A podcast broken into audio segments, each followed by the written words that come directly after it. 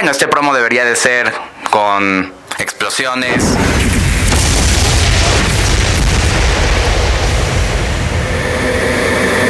Con efectos. O con muchos personajes del staff. Bienvenidos al podcast de. Muy buenas tardes. Quisimos hacerlo de manera sencilla. Y es que ya habíamos hecho un promo antes, pero lo quisimos pasar para el aniversario. Dixo presenta Capital, un programa de contenido y todo lo que sucede en Dixo. Proyecto 40. A partir del sábado 6 de octubre a las 5.30 pm empezará la revolución que comenzamos en web. Capital, un programa pensado y producido por Dixo. Esta es la cadena de favores, segunda parte. O el que no cae resbala. Pero gacho. Estos son los bocadillos de Trujo. Por Dixo y Prodigy MSN. Sí, sí, sí, sí, sí. Volví a pecar de soberbia. Me sentí verdaderamente el Mesías del amor, el enviado, el escogido. Y a la primera bronca en casa, chingale que la cago. Y todos mis rollos de amor eterno y cordialidad y ser un perro ante la puerta de tu amada, todo, todo, todo eso se fue al carajo en dos rounds. Y vemos a Trujo un poco fuera de ritmo cuando Cintia le atiza un gancho al hígado con la indiferencia. Estábamos festejando el grito de la dependencia del país a los gringos y la construcción de la nueva muralla china poblana. Porque para cómo van las cosas, todos los materiales van a ser chinos y la mano de obra tlaxcalteca, oaxaqueña, chiapaneca, chilanga, etc. Decía, festejábamos con unos amigos comiendo pozole el 15 de septiembre. Otros ya se habían retirado, así que quedamos solo unos cuantos. Ya en la intimidad de la fiesta, cuando nos reunimos todos alrededor de la mesa y bebemos, eh, semi-masticamos y platicamos. Yo me encontraba escuchando los mil y un datos de la plática de Luis, cuando de la conversación de las tres mujeres a mi izquierda, de la voz de mi señora, salieron como el canto de una sirena las siguientes palabras. Y este chavo tenía 16 y yo 18 y me pidió que nos casáramos y yo le dije que sí, pero mi mamá pues no me dejó y entonces... ¡Ah, cabrón! Esa historia no me la sabía. Y entonces que le digo a Luis, a ver, a ver, a ver, espérate, carnal, espérate, aguántame tantito. Digo, digo, para escuchar el tema bien completo, ¿no?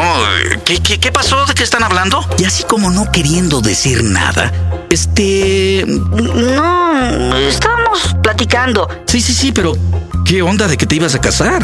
Ah, no, de un novio que tuve. Pero nunca me habías contado nada de eso. Digo, ¿por qué? Digo... Ay, bueno, no te voy a contar todo. Además, ¿para qué te digo si, ay, eres muy molón?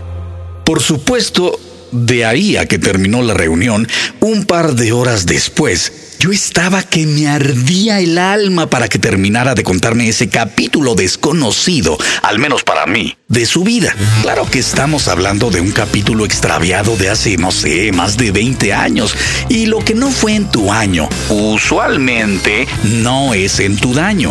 Pero de cualquier forma, yo quería averiguar algo del hecho. Total que despedimos al último de la fiesta, como eso de las 6 de la mañana. Y que le digo, a ver, a ver, a ver, cuéntame. Se empezó a hacer como de mantequilla, ¿no? Levantaba los platos, levantaba unos vasos. No, no, no, no, a ver, cuéntame. Ay, ¿de qué, hombre? Seguía levantando vasos, que las servilletas. Yo no sé, tal vez si ella me hubiera dicho, Ay, mi cielo fue un novio de cuando yo era chica y me pidió que nos casáramos, pero yo estaba rechava. Se me hizo bien fácil decir que sí, pero mi mamá me paró los tacos, me puso en mi lugar y bueno.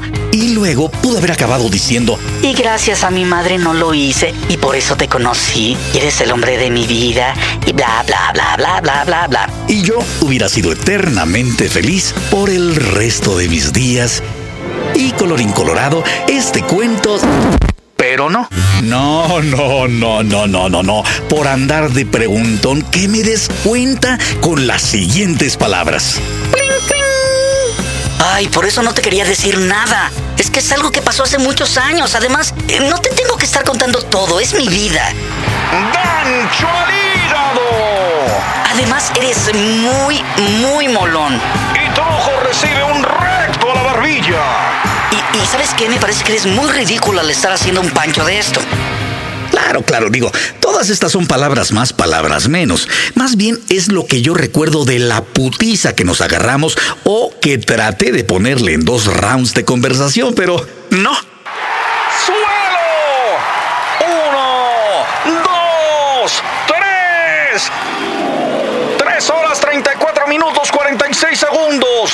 3 horas 34 minutos 47 segundos. Ay, hasta que desperté en un colchón tapado con cobijas del closet en mi despacho. Ay, ay, ay, ya recordé. Mm, hasta que la cagué. No, si soy un pendejo. Es un poco como la sensación del crudo al abrir los ojos y llegar en segundos al ¡Ay, en la madre no vuelvo a probar una gota de alcohol! Igualito. El pendejo dice, pendejo, ¿por qué siempre haces unos panchos tan pendejos? Pues por eso, porque eres un pendejo. Si fueras, por ejemplo, un golpeador de mujeres, dirías, Chale, qué mal pedo. Mira nada más cómo te dejé. Híjoles, mi gorda, perdóname en serio, pero pues también para qué me contestas de esa forma.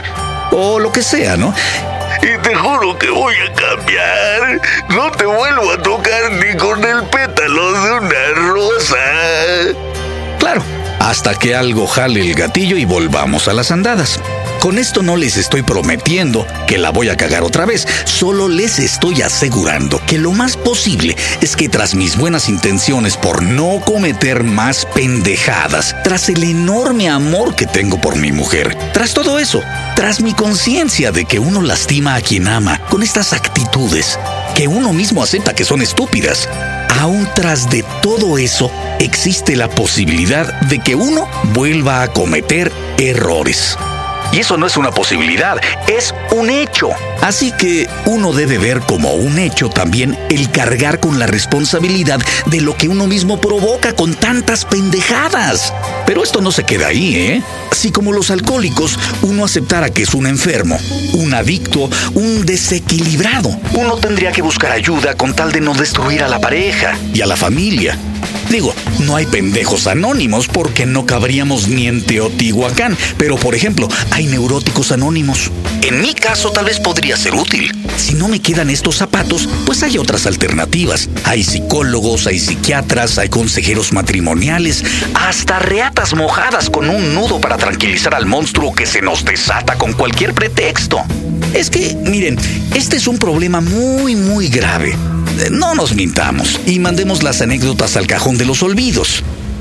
¿Cuántas parejas no llegan a cosas horrendas porque no hay el deseo primero de aceptar tanto uno como el otro, la responsabilidad y el compromiso que ambos, los dos, los dos tenemos al intentar llevar una relación de dos? que después se convertirá tal vez en una relación de tres y cuatro y de cinco, según los hijos que lleguen, y que también sufren con las discusiones, con los gritos, con los portazos, cuando no los golpes y, no sé, pueden llegar hasta la muerte.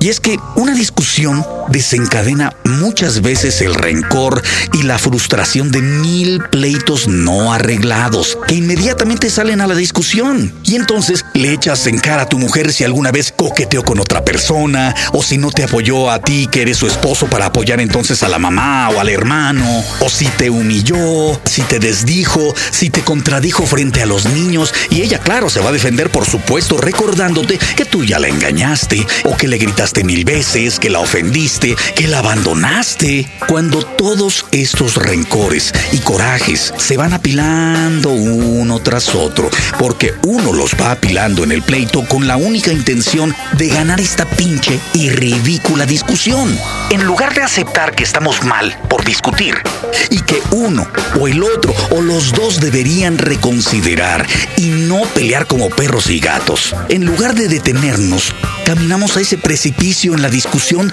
donde ya no hay vuelta atrás. Hay un punto en el que uno sabe muy bien que se reconoce de inmediato esa palabra o esa respuesta que al ser mencionada va a provocar que una parte en el interior de las personas estalle como una bomba y rompa un poquito más el espíritu de la pareja, de ambas personas. Y si no es una gran discusión la que termina con la pareja, es el cúmulo de pleitos y de discusiones lo que acaba por matar no el amor, pero sí la relación o la posibilidad de relacionarse de una forma sana, de una forma creativa.